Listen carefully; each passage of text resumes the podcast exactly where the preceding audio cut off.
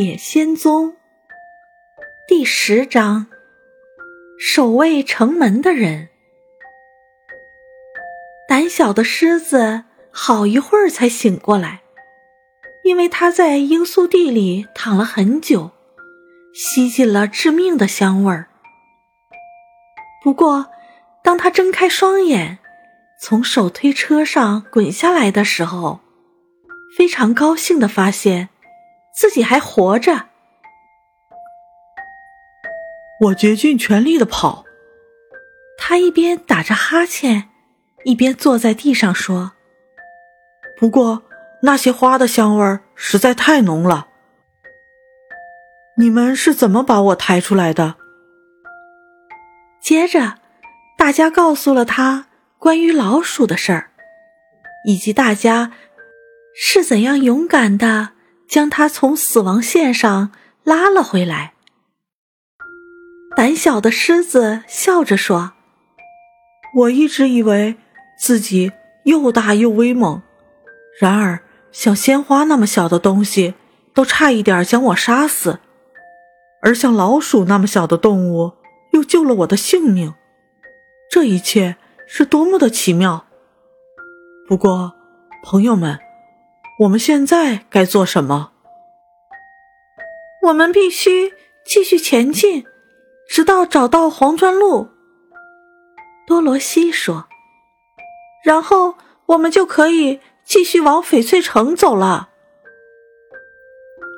于是，在狮子重新振作精神后，大家非常愉快的走在松软新鲜的草地上。开始了旅程。不久，他们就来到了黄砖路，便往了不起的奥芝居住的翡翠城走去。路面非常平整，周围的景色也很美丽，因此，对于离开远方的森林，离开在昏暗的树林中遇到的种种危险。大家显得都非常高兴。他们又一次看到了建在路边的栅栏，不过这些栅栏都被刷成了绿色。他们来到一栋明显是农民住的小房子前，这栋房子也被刷成了绿色。那天下午。他们路过了好几栋这样的房子，有时人们会走到门口望着他们，好像想问他们一些问题，但是没有人走近他们，也没有人和他们说话，因为他们都很害怕这头大狮子。这些人都穿着翠绿色的衣服。头上的尖顶帽子和芒奇金人戴的差不多，这一定是奥芝的地方了。多罗西说：“我们一定离翡翠城不远了。”是的，稻草人回答说：“这里所有的东西都是绿色的，而在芒奇金人住的地方，蓝色。”是最普遍的颜色，但是这里的人看上去似乎不像芒奇金人那么友好。我担心我们找不到地方过夜。除了水果，我还想吃点别的东西。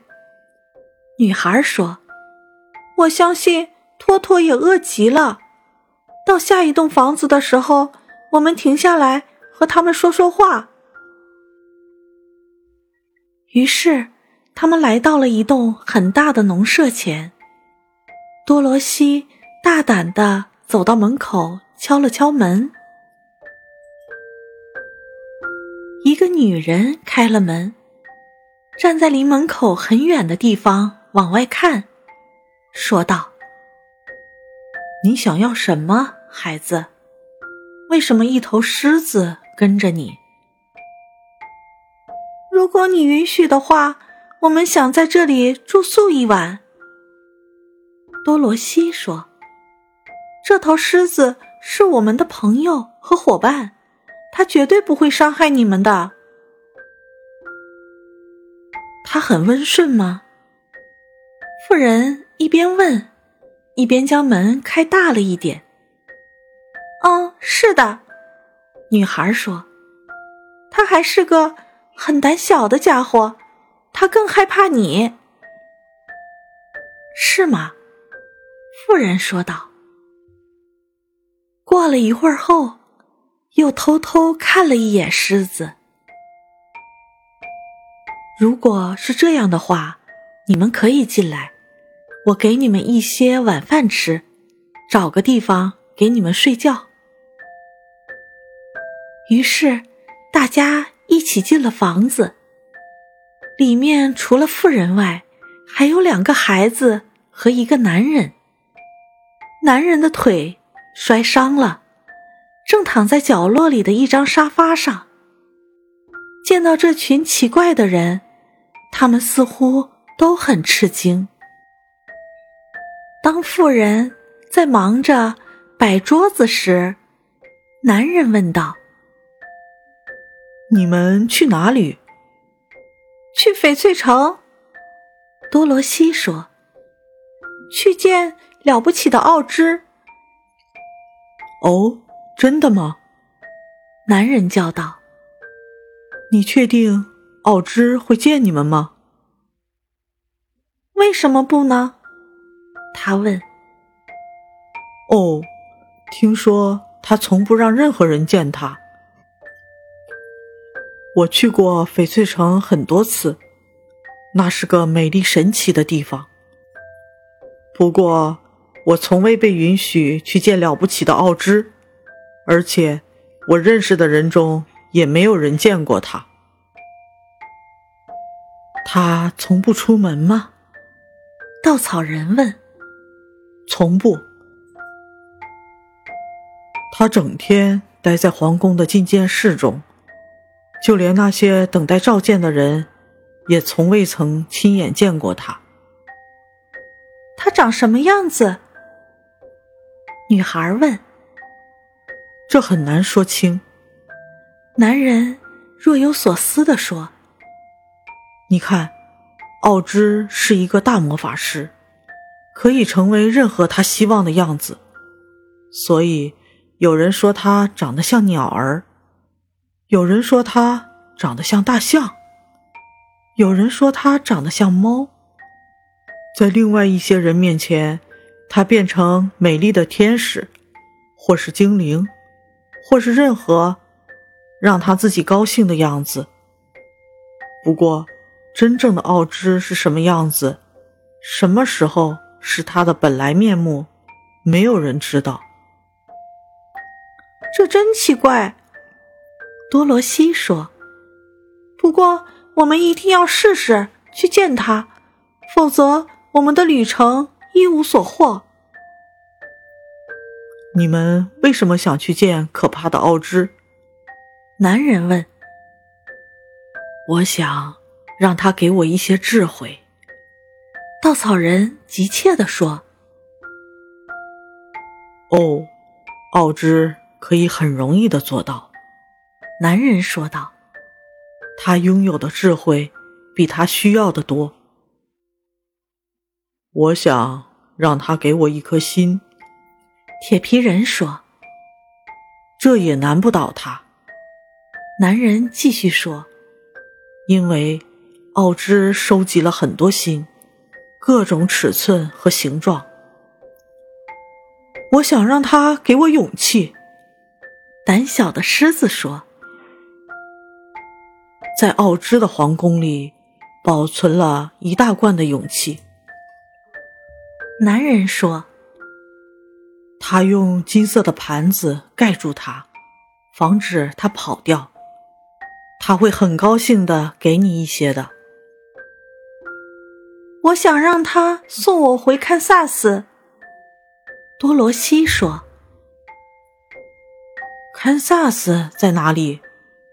男人吃惊的问：“我不知道。”多罗西悲伤的答道：“不过那里是我的家，而且我确信一定在某个地方。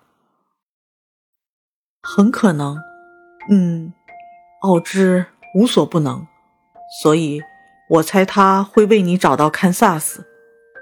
不过，首先你得去见他，这将是件很难的任务，因为了不起的奥芝不喜欢见任何人。他总按照自己的方式行事。你想要什么？他继续问托托。托托只是摇了摇尾巴，因为他不能说话。就在此时，妇人招呼大家，晚饭准备好了。于是，他们一起坐到桌子前。多罗西。吃了一些可口的麦片粥，一碟炒蛋，一盘白面包，开心的享用了晚餐。狮子吃了一些麦片粥，但是不太喜欢。他说：“这些粥是燕麦做的，而燕麦通常是马的食物，狮子不吃这些。”稻草人和铁皮人什么也没吃，托托每样都吃了一点，能再次吃到这么丰盛的晚餐，他很高兴。接着，富人给了多罗西一张床睡觉，托托就躺在他身边，狮子守卫在他房门口，这样一来，他就不会被打扰了。稻草人和铁皮人站在角落里，整夜都很安静。当然，他们是不会睡觉的。第二天清晨，当太阳刚刚升起，他们就出发了。很快，天边出现了一道美丽的绿色，那一定是翡翠城。多罗西说。当他们向前走的时候，绿色的光越变越强烈。他们的旅程似乎就要到尽头了。下午时分，他们来到了城墙下。城墙又高又牢固，也是明亮的绿色。黄砖路的尽头，呈现在他们面前的是一堵大门。门上镶满了绿色的宝石，在阳光的照射下闪闪发光。就连稻草人画出来的眼睛，也被他们的璀璨光芒刺得眼花。大门旁边有一个门铃，多罗西按了一下按钮，里面传来一声清脆的叮当声。接着，大门缓缓地打开了。大家穿过大门，发现自己置身于一间很高的拱形房间里。四周的墙壁上镶满了无数的绿宝石。站在他们面前的，是一个和芒奇金人差不多尺寸的小男人。他从头到脚。都穿着绿色，就连他的皮肤也呈现出一丝绿色。在他身旁有一个很大的绿盒子。当男人看到多罗西和他的同伴时，问道：“你们到翡翠城来做什么？”“我们来见了不起的奥芝。”多罗西说。男人对此感到非常惊讶，他坐下来，开始认真考虑。很多年前就有人请我带他去见奥芝。他一边困惑的摇着头，一边说道：“他很强大，令人恐惧。如果你们见他的目的没有价值，或是很愚蠢，这会影响。”了不起的魔法师智慧的思考，他会非常生气，可能瞬间将你们毁灭。但是，我们来此的目的并不愚蠢，也不是没有价值。稻草人答道：“它非常重要，而且据我们所知，奥芝是一位善良的魔法师。他确实是的。”绿衣人说：“他把翡翠城管理得井井有条。不过。”对于那些不诚实的人，还有那些出于好奇而接近他的人，他是极其可怕的，几乎没有人敢看他的脸。我是城墙的护卫，既然你们要求见了不起的奥芝，那我必须带你们去他的宫殿。不过，你们首先得戴上这些护目镜。为什么？多罗西问。因为你们如果不戴护目镜，翡翠城的绚烂和强光会刺瞎你们的眼睛。就连住在城里的人，也必须日夜戴着护目镜。眼镜都是用钥匙锁上的，因为在这座城刚建好时，奥芝就是这么命令的。仅有的一把可以打开他们的钥匙，由我保管。打开一个大盒子，多罗西看到里面装满了各种尺寸和形状的护目镜。所有的眼镜都是绿色的镜片。护卫找了一副尺寸适合多罗西的护目镜给他戴上。眼镜上有两条金色的带子，可以将眼镜系紧。它们被系在。多罗西的脑后，一把小钥匙将袋子锁在一起，而钥匙就挂在护卫镜像的链子末端。当戴上护目镜时，多罗西是不能将它们摘下来的。不过，他当然不希望自己被翡翠城的强光刺瞎眼睛。接着。绿衣人为稻草人、铁皮人、狮子，还有小托托戴上了护目镜，然后用钥匙将他们锁紧。接着，护卫戴上自己的眼镜，同时告诉大家，马上就会带他们去宫殿。